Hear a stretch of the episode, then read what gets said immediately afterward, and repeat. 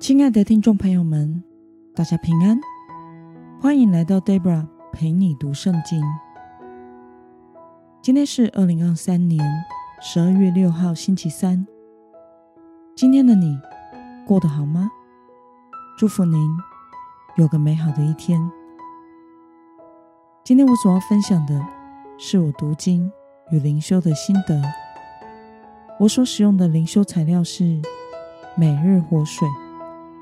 今天的主题是铭记过往的恩典。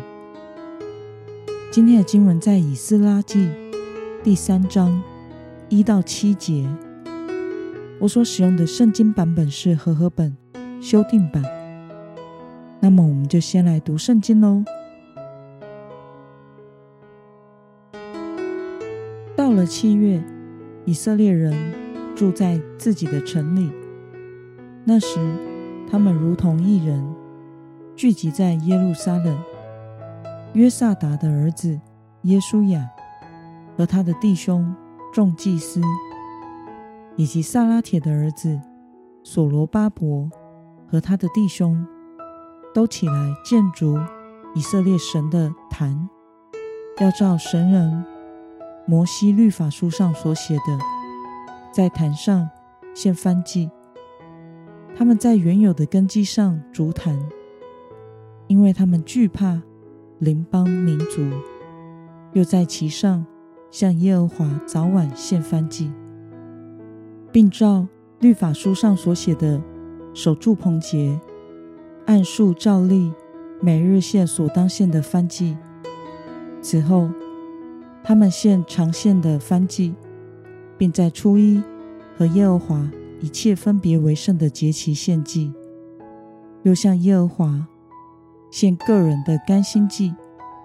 从七月初一起，虽然耶和华殿的根基尚未立定，他们开始向耶和华献燔祭。他们把银子给石匠、木匠，把粮食、酒、油给西顿人、推罗人。好将香柏树从黎巴嫩福海运到约帕，是照波斯王居鲁士所允准他们的。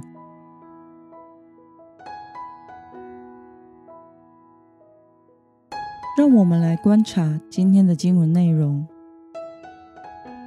在今天的经文记载了以色列人从个人所住的城里。集体聚集到耶路撒冷，按照摩西律法，在原有的根基上逐坛献祭，并守住棚节。以色列人因为惧怕邻邦民族，所以就在坛上早晚都献上燔祭。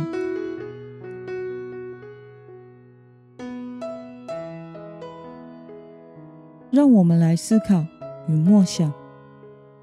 为什么以色列人在圣殿根基尚未立定之时，就开始恢复守住棚节呢？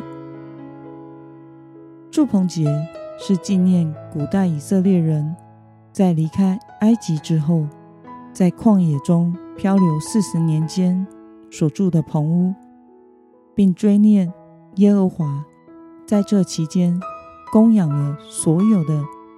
以色列人的饮食，并且在节日期间，以色列人必须建造一个临时的建筑，在其中进餐、款待客人、休息，甚至是睡觉。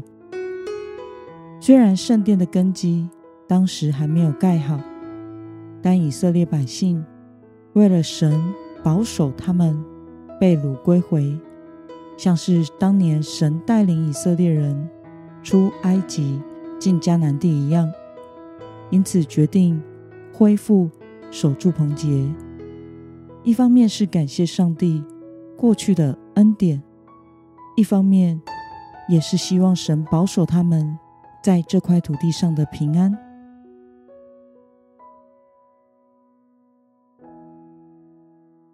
那么，对于以色列人，为了纪念神过往带领他们出埃及，和被掳归回的恩典，而恢复守住棚节，对此，你有什么样的感想呢？过去以色列人很多年的时间都不纪念神带领他们出埃及的恩典，不断的拜偶像，以及和迦南地的民族联合，背逆神，惹神发怒，最后导致亡国被掳。